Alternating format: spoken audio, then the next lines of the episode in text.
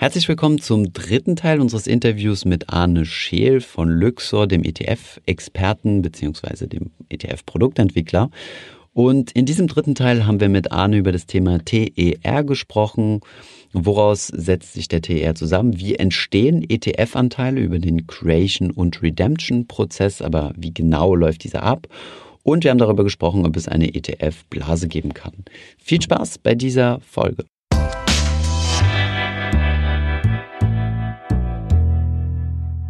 Sprechen wir über das Thema Kosten. Beim, äh, bei den ETFs, die vergleichst du anhand der Kosten über das sogenannte TER, Total Expense Ratio. Kannst du uns mal zusammenfassen, was da so drin ist? Also was, äh, was bezahle ich mit diesem TER? Also in der TER ist einmal drin die Verwaltungsvergütung. Das ist die Managementgesellschaft, die den Fonds verwaltet. Also indirekt ich, genau, indirekt mein Gehalt, mhm, okay. mein Arbeitsplatz. Ähm, die Kollegen, die das Portfolio-Management machen, Kollegen, die Risikocontrolling machen, also alles das, was man braucht, um so einen Fonds am Leben zu halten. Aber auch natürlich irgendwie diese 500-seitigen rechtlichen Prospekte, die müssen auch geschrieben werden. Auch das ist damit drin. Ähm, Im Normalfall, jedenfalls bei ETFs, hat sich das aus meiner Sicht zum, zum Standard herauskristallisiert, ist in, einer, in der TR alles das drin, ähm, was essentiell bei dem Fonds stattfindet, im, im Fonds stattfindet. Theoretisch hat die Definition dieser, dieser TR-Kostenquote die Transaktionskosten nicht mit drin, aber mir ist kein ETF-Anbieter bekannt, der die TR sozusagen nochmal zusätzlich anreichert um die Transaktionskosten, sprich die Spesen des Kaufs und Verkaufs, die in dem Fonds stattfinden. Also es ist mit drin oder nicht drin? In es der ist Regel? in der Quote offiziell nicht drin, aber ich kenne niemanden, der, der ET, aus der ETF-Welt, der es nochmal zusätzlich dem Fondsvermögen, dem Anlegervermögen belasten würde. Ach so, okay, aber verstehe. es ist. Also du bist nicht verpflichtet, das reinzumachen, aber in genau. der Regel wird, wird es Bei ETFs. Mhm. Bei aktiven Fonds bin ich mir sehr sicher, wird es nicht so gehandhabt in den meisten okay. Fällen. Das heißt, zu den Verwaltungsgebühren beim aktiven Fonds kommen dann noch die Handelsgebühren dazu. dazu. Genau, die, im, die Handelsgebühren, die im Fonds stattfinden. Okay. Was, was sind das zum Beispiel für Gebühren? Also das ist, wenn ihr quasi jetzt eine eure Position bei, keine Ahnung, Apple aufbauen müsst. Genau, also wenn, dann zahlt ihr Börsenhandel. Wenn zum Beispiel jetzt die, die Nasdaq für den Nasdaq 100 sich überlegt nach ihren Regeln, dass die Gewichtung von der Apple sinkt und dafür Microsoft steigt, dann musst du natürlich das eine verkaufen, das andere dafür kaufen und da hast du Transaktionskosten als Fonds. Beim ETF werden die immer über eine, oder in den, meiner Meinung nach in den meisten Fällen über die sogenannte Pauschalgebühr innerhalb der TER dann abgegolten, aber du könntest theoretisch die nochmal separat berechnen. Okay. Was ist jetzt mit den Kosten für den Indexanbieter? Ist der mit drin? Das, ist, das sind unsere Hauptkosten, die sind in unserer Verwaltungsvergütung mit drin, ja. Okay, das heißt, die Hauptkosten, das ist das, also, das ist das teuerste bei euch? Das ist ein großer Anteil okay. unserer Kannst Kosten. Kannst du es prozentual benennen oder ist das Ganz schwierig, abhängig vom Index und von den entsprechenden ähm, Kostenstrukturen, wie die Verträge auch sind. Mhm. Und die sind sehr, sehr unterschiedlich von Anbieter zu Anbieter. Vanguard ist ja zum Beispiel auch so ein Beispiel, die ja nicht mit MSCI zusammenarbeiten. Du kriegst ja kein, zumindest in Deutschland, kein Vanguard MSCI-Produkt. Ähm, das ist dann, um Kosten zu sparen. Jeder hat sozusagen Verträge mit Indexanbietern und schaut sich dann für jeden ETF an, mit welchem Indexanbieter möchte ich den entsprechenden Fonds dann machen. Okay, verstehe. Und es gibt natürlich auch Situationen mal, wo man den Indexanbieter wechseln muss, weil es irgendwelche Gründe gibt für einen Indexwechsel und da kann es dann auch mal zu Wechseln des Indexanbieters kommen. Ändert der ETF dann seinen Namen zwangsläufig? Ne? Also aus einem MSCI ähm, World wird dann in FTSE äh, World Meistens dann schon, sobald der Indexname dann im Fondsnamen mit drin ist, was ja Standard Immer eigentlich ist, ist würde sich dann auch der Indexname, äh, der Fondsname ändern, aber nicht die ISIN oder die WKN. Mhm, okay. Na, kann nur vielleicht für einen Privatanleger ein bisschen erstaunlich sein, wenn du in dein Depot schaust und auf einmal ist da ein anderer ETF drin. Vom Namen her, ist dann noch dieselbe. Ja, äh, klar. Wenn es Wechsel des Namens gibt, tauchen die dann im Depot auf. Ist sowas aufwendig? Also ich meine, du musst ja dann gewisse Werte eventuell verkaufen und wieder neue kaufen. Das hängt von dem Unterschied, also sozusagen der Differenz zwischen den zwei Indizes ab. Wenn die sehr, sehr unterschiedlich sind, dann wird es natürlich mehr zu machen sein. Aber wenn du ein, normalerweise ist jeder Indexwechsel auch mitteilungspflichtig an den Anleger. Das sind dann diese rechtlichen Pamphlete, die man von seiner Depotbank zugeschickt kriegt, wo dann drin steht, Fondsgesellschaft Luxor informiert über einen Indexwechsel. Und dann wird genau geschrieben, was ist der alte Index, was ist der neue, was sind die Charakteristika dieser zwei Indizes. Es wird gegeneinander gestellt. Und dann hat man einen Monat Zeit zu verkaufen. Und erst dann tritt aber auch dieser Indexwechsel in Kraft. Also man hat sozusagen nochmal eine Bedenk- oder Prüfzeit dazwischen. Okay, verstehe.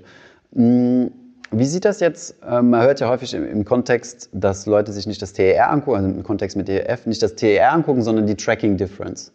Wie setzt sich denn die Tracking Difference zusammen? Also Tracking Difference ist ja der Unterschied zwischen der Performance von deinem ETF und von deinem Index. Genau, es ist die Differenz zwischen den beiden. Ähm, persönlich würde ich das nicht tun, weil je nachdem, welchen Index man wählt, ähm, vergleicht man da Äpfel mit Birnen. Okay. Ich weiß nicht, ob es dir bekannt ist, es gibt die meisten Indizes in drei Varianten.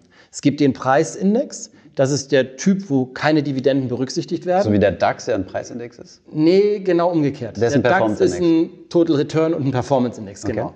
Der S&P zum Beispiel in seiner Standardvariante wäre zum Beispiel ein Preisindex. Mhm. Das heißt also, wenn du dich gegen einen Preisindex vergleichst als ETF, siehst du immer toll aus, weil du natürlich die Dividenden vereinnahmst, gegebenenfalls Quellensteuern zahlen musst, da kommst du nicht drum rum, aber du wirst auf jeden Fall, sagen wir mal, um die Dividenden minus Quellensteuer immer im Vorteil sein. Das heißt, du könntest sogar eine positive Tracking-Differenz haben, besser als dein Anbieter. Absolut, dein die aber nichts damit zu tun hat, dass du so eine tolle Fondsgesellschaft bist, sondern die nur was mit der Auswahl deiner Benchmark zu tun hat. Ähm, das gleiche ist zum Beispiel, wenn wir jetzt einen DAX-ETF nehmen und den gegen den DAX stellen, wirst du feststellen, dass zum Beispiel für das Jahr 2018 oder für das Jahr 2017 diese Treckendifferenz negativ sein wird. Der ETF war schlechter. Ja, er ist natürlich schlechter einmal um die Verwaltungsgebühr, um die Managementgebühr, aber gleichzeitig zahlt der Fonds 15 Prozent Steuern auf deutsche Dividenden, die wiederum der DAX nicht berücksichtigt als Index. Das heißt also, dann hast du irgendwie eine Differenz von deiner Verwaltungsgebühr plus 15 Prozent auf die Dividenden, ohne dass du jetzt systematisch was zum Beispiel für, diesen Steuer, für diese Steuersituation könntest. Okay. Also, wenn du vergleichen willst, verschiedene ETFs, würde ich persönlich mir welche aussuchen, die auf den identischen Index sind und dann die ETFs nebeneinander laufen lassen. Weil ansonsten du siehst, je nachdem, welchen Vergleichmaßstab du verwendest, hat er Dividenden alle drin, hat er keine drin. Oder die mittlere Variante hat da welche drin, aber abzüglich der Quellensteuern. Du kriegst kein ganz genaues Ergebnis einfach hin, wenn du nicht genau weißt, was du hier vergleichst. Okay, verstehe. Und du kannst ja auch zusätzliche Einnahmen noch generieren, wenn du ein physisch replizierender bist, indem du Wertpapierleihe betreibst. Genau. Richtig? Ist also, das ein Vorteil von physischen gegenüber Swappern? Oder? Also jeder Fonds, und das bezieht sich jetzt nicht nur auf ETFs, viele Leute haben dieses Thema Wertpapierleihe häufig mit ETFs im Zusammenhang. Jeder Fonds kann Wertpapierleihe betreiben. Und mit Wertpapierleihe kann ein Fonds sein Inventar, was er besitzt in seinem Fondsvolumen, gegen jemanden, an jemanden anders verleihen und dafür dann eine Leihgebühr erhalten. Ähm, das ist sehr unterschiedlich, was man dadurch für Einnahmen erzielen kann, weil es hängt sehr stark davon ab, was hast du überhaupt in deinem Fonds drin? Gibt es da überhaupt ein Interesse daran, dass sich jemand das ausleiht? Ähm, bei Comstage zum Beispiel machen wir überhaupt keine Wertpapierleihe, aber es, Wieso? Gab's da Gründe? es reduziert das Risiko und die Übersichtlichkeit für den Investor. Und für die meisten Dinge, die in den Das nicht zu machen, reduziert das Risiko. Äh, genau. Weil es ist kein gigantisch großes Risiko, weil auch Wertpapierleihe wiederum wird, so ähnlich wie die synthetischen, wird es besichert, aber es, es macht es übersichtlicher. Und man muss sagen, dass die Zusatzeinnahmen für jetzt eine Siemens-Aktie oder eine Lufthansa-Aktie ähm, sehr überschaubar sind. Also wann es spannend wird, sind ist, äh, sind Spezialsituationen von Einzelmärkten oder von Einzelaktien. Wenn es um irgendwelche Übernahmestories geht oder wenn irgendwelche Sondersituationen in Märkten unterwegs sind. Da kann es zu vernünftigen Leiheerträgen kommen, aber Standardsituation ist die Leihe eher unspektakulär, was man da an Einnahmen okay. rausziehen kann. Das heißt, durch Swapper kannst du theoretisch einfacher abbilden. Ne? Das heißt, du hast eine Kostenersparnis, wenn du ähm, synthetisch einen Fonds abbildest. Und auf der anderen Seite beim physischen hast du die Option, eine Wertpapierleihe zu machen. Was, was überwiegt denn dort äh, von den Vorteilen oder ist, hält sich das irgendwie die Waage? Also ich würde sagen, es hält sich in der Waage. Mhm. Ähm, aus meiner Sicht ist noch ein großer Teil von dem Swapper, dass du eben von deinem Swap-Kontrahenten immer die richtige Wertentwicklung gezahlt bekommst. Was besonders dann, wenn der Index groß, komplex oder ansonsten irgendwie exotisch ist, in einer Eigenabbildung schwierig sein kann. Ähm, neben der Effizienz sozusagen, dass er nicht genau alle Einzelaktien kaufen muss, sondern sein Absicherungsgeschäft so machen kann, wie es für ihn möglichst effizient und genau ist, hast du als, als Fonds und als Fondsinvestor einfach den Vorteil, dass du die Genauigkeit kriegst und über das Auslagern der, der Absicherungsgeschäfte dann auch einen, ja, einen Kostenvorteil für dich produzierst. Mhm, okay, interessant. Ähm, wie entstehen denn ETF-Anteile? Stichwort Creation und Redemption-Prozess. Wie, wie, wie stelle ich mir das genau vor? Jetzt bei bist einem, du. Weil bei einem aktiven Fonds, vielleicht nochmal ganz kurz, ist es ja so, dass der, der Fondsanbieter die Anteile kreiert und du dann in der Regel beim Fondsanbieter deine Anteile kaufst und ihm auch diese wieder zurückgibst. Beim genau. ETF läuft es ja über die Börse. Genau richtig. Und das ist ein, ein sehr großer Unterschied zwischen dem ETF und dem aktiv gemanagten Fonds. Wenn du jetzt für 100 Euro einen aktiv gemanagten Fonds kaufst, geht deine Depotbank zur Fondsgesellschaft und sagt, der Thomas, der kauft jetzt hier für 100 Euro, bitte gib mir für 100 Euro Fondsanteile. Das passiert beim ETF nicht. Du handelst, wie du schon gesagt hast, den ETF hauptsächlich über die Börse oder im außerbörslichen Direkthandel bei irgendwelchen Direktbanken. Und dann handelst du im Normalfall nicht mit einem anderen Anleger, der in der gleichen Sekunde deinen ETF verkaufen will, sondern du kaufst von einem sogenannten Market Maker. Market Maker sind große Wertpapierhandelshäuser, häufig auch Banken, ähm, die sich deren Geschäft es ist, An- und Verkauf von Wertpapieren zu machen. Und die stehen an der Börse und stellen An- und Verkaufskurse mit entsprechendem Volumen dahinter, wo du dann kaufen oder verkaufen kannst. Okay. Wie kommt jetzt der Market Maker an seine Fondsanteile?